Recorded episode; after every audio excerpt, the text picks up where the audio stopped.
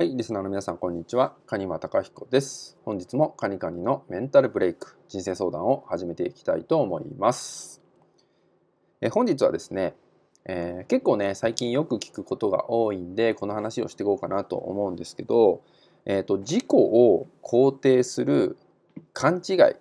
ていうのをね、話していきたいと思います。まあ、ここを注意してくださいねって話になります。まあ、自己肯定感を高めるとかねいろいろあると思うんですけど、まあ、自分を肯定する力を高めるってことですけど、えー、この考え方において、えー、自分を肯定するって考え方ですねここにおいて、まあ、ちょっとずれちゃってる方っていうのがね、えー、結構最近多くて、まあ、それによって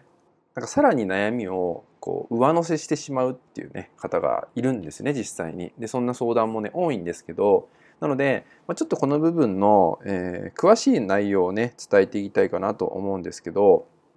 えっと、まず自分を肯定するってことなんですけどここでよく起きてしまう問題っていうのが、えー、できない自分だったりとかもう悪い自分だったりとかね自分を否定してしまう自分とかね、えー、いろんな自分がね、まあ、いろんなネガティブな自分がね存在すると思うんですよね。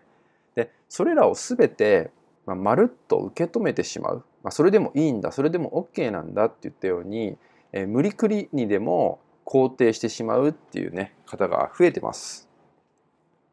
でもちろんできない自分で OK ですし無理にね完璧に、ね、ならなくてもいいんです。で自分を責めてしまっても OK なんですけどただ、えー、もっとねちょっとマインドの話をね深掘っていくとそのできないとか自分を責めるとか、ね、そういう問題ってそもそもこう人間僕たちのこう存在っていうものを考えると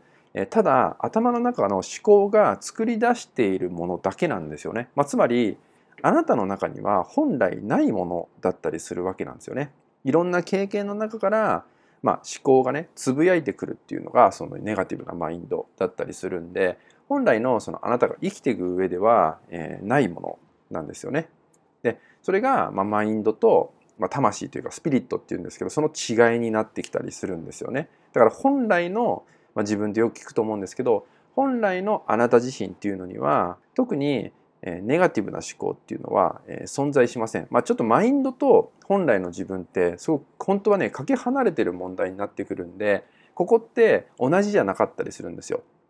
でマインドの多くは現状維持をさせるために起きてきます。頭の中がそういう発想を生むんですよね。現状維持をするためにそれは何でかっていうとやっぱ変化は怖いし変わりたくないっていうのが人間の本能的にあるんでねそういうのを作り出すために、まあ、邪魔者というかねそういうものがマインドとして、まあ、思考としてただ現れてきてるだけになるんですよね。ですからそんなところまでまるっと受け止めてしまうと本来ないものまで、まあ、受け止めてしまうってことになってしまうんですよね。本来ないネガティブなものでさえ自分で背負ってしまうってことになるんでですからなかなか悩みが解決しないとかより深い悩みを抱えてしまうっていう問題が起きてしまうってことなんですよね。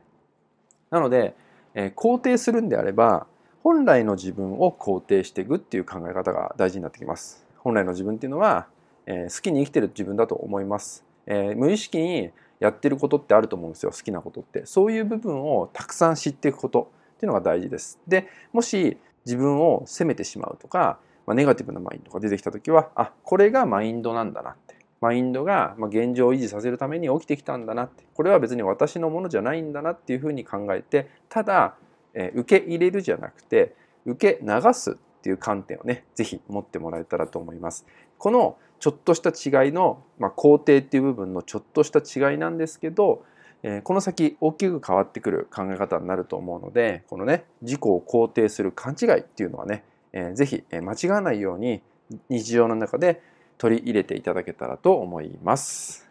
はい、それではですね今回の内容は以上になります。また明日お会いしましょう。